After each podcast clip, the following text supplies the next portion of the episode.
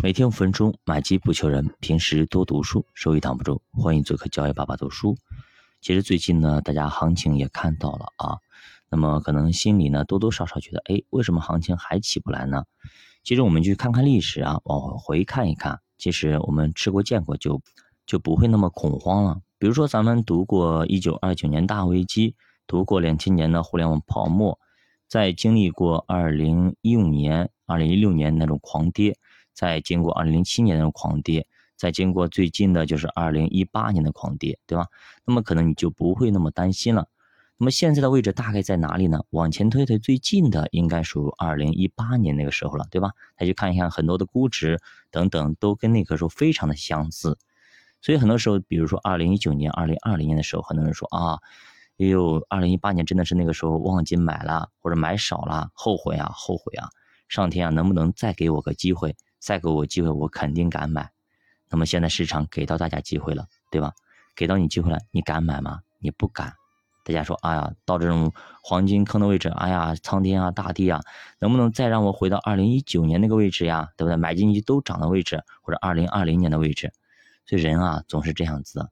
当你赚钱的时候呢，你嫌赚的太少；当你赔钱的时候呢，你总嫌赔的太多，就是这样子。所以人生永远无法去满足啊。比方说你喜欢春天，那么你在冬天的时候，你说啊，上天啊，上天啊，赶紧让我回到春天嘛，对吧？结果让你回到春天，你发现啊，春天，啊要。那春天我过敏的体质呀，春天老是过敏啊，老是那个花粉过敏等等这些东西啊，要让我秋天嘛，秋天多好呀！就秋天以后会发现，哎呀，这叶子都慢慢都落掉了，哎，秋天没意思，这太干燥了。要不去夏天嘛，夏天多好呀，可以玩水。就来到夏天，发现啊，夏天太热了，哎呀，太热了。还是冬天嘛，冬天可以穿的衣服都可以都可以了。就来到冬天，冬天太冷了，就永远永远都没有一个季节让你完全的满足，是这样子的。比如说我们。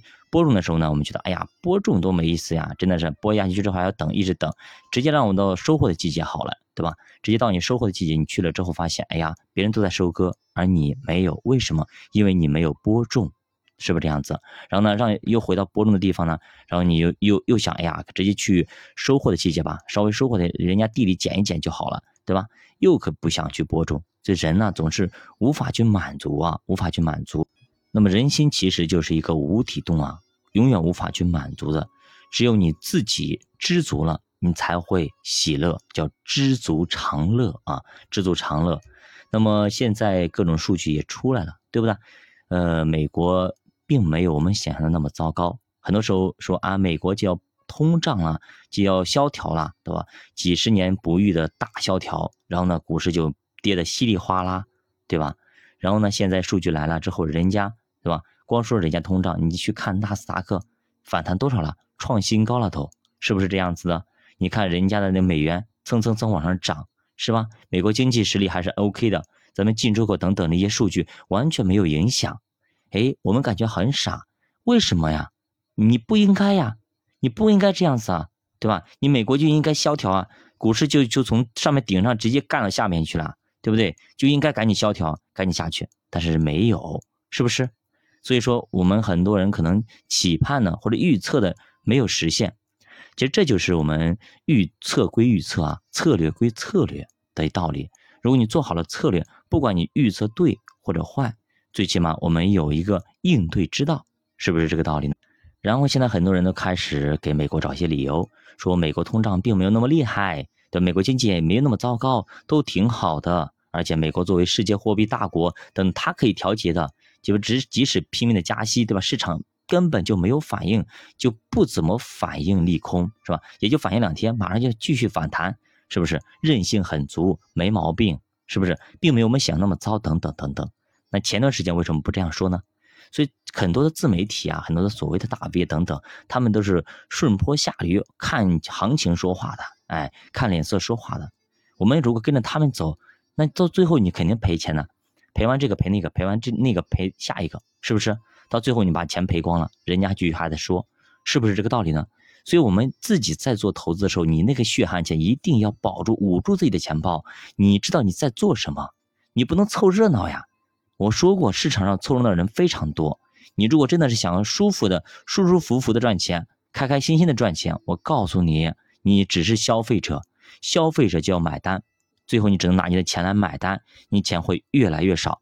你想要在股市里赚钱，或者在基金行情里面赚钱，你必须要痛苦，这是必须的。你要学习，你要操作，你要忍住，对吧？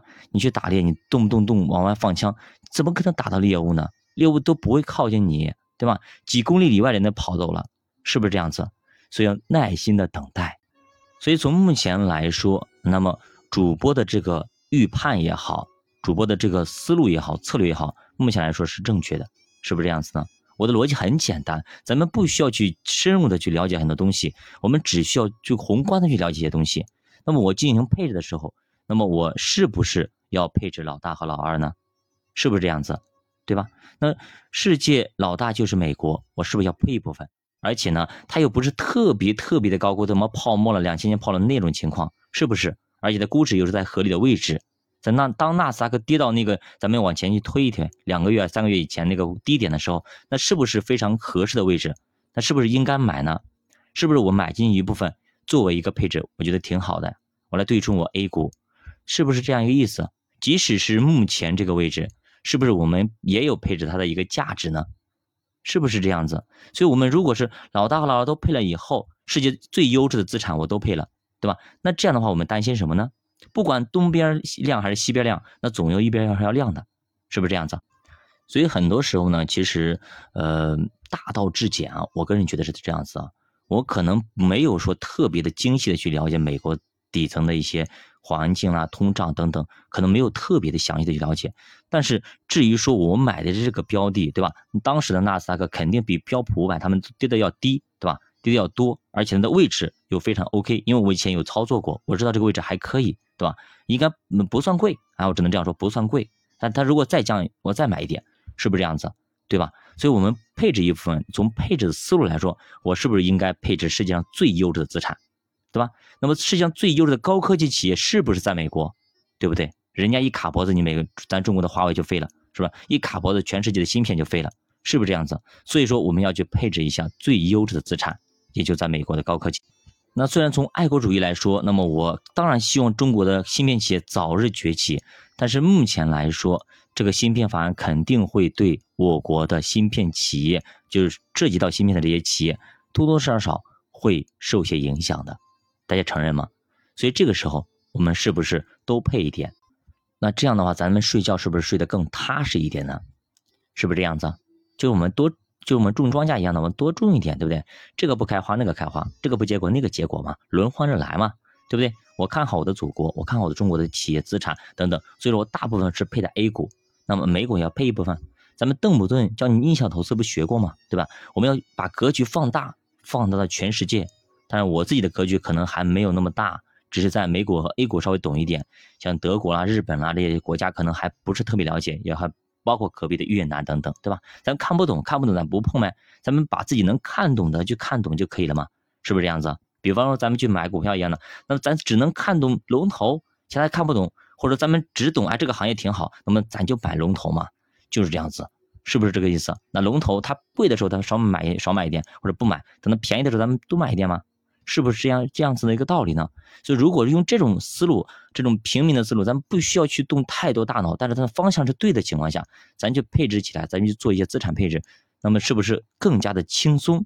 不至于说整天去看那根 K 线，去研究一下财报，去赶这个干嘛的，对吧？弄一堆东西，就研究来研究去，发现根本没有什么用，因为这些东西早就反映在台面上了，是不是？你学的这些东西早就被很多比你更厉害的人早就看到了，所以市场早就反映出来了。那么，与其这样子，我们去做我们可能不太专业的事情，那么能不能我们从宏观的、从业余的、从宏观的东西去把握一些东西会更好呢？所以我一直在寻找让我自己最舒服的一个投资方式和投资姿势啊。你这样做投资才不会影响到自己的工作，不会影响到自己的生活。我觉得这挺好。没必要啊，整天做投资就苦哈哈的，当然也没必要整天就一把梭哈的，对吧？等等，所以说我们要去找到最适合自己的时间和方式。比方说我录音一样的，对吧？我不可能我说下班以后来录音，因为我试过太吵了，对吧？孩子，那么家里的人都都在外面干活，你自己在录音，而且很吵，你有不，对吧？当大家家里最忙的时候，你要去帮忙的，那你需要寻找一个安静的时间，可能大家都不需要你帮忙，家里比较安静，那就是你早起一点嘛。你比你比家里人早起个一个小时，是吧？你可以尽情的录音，录好之后呢，可能大家还没有起，你这样这样会不会更好呢？不然的话，你老是用在用中午你在公司录，或者晚上你在家里录，不管怎么样，你都会打扰到别人，或者别人会打扰到你，你还感觉自己很苦。不是说谁错了，而是说我们选的时间，我们的方式错了，仅此而已。教爸读书陪你一起慢慢变富。如果大家对投资感兴趣，可以点击主播头像关注主播新品团，跟主播一起探讨投资智慧。再见。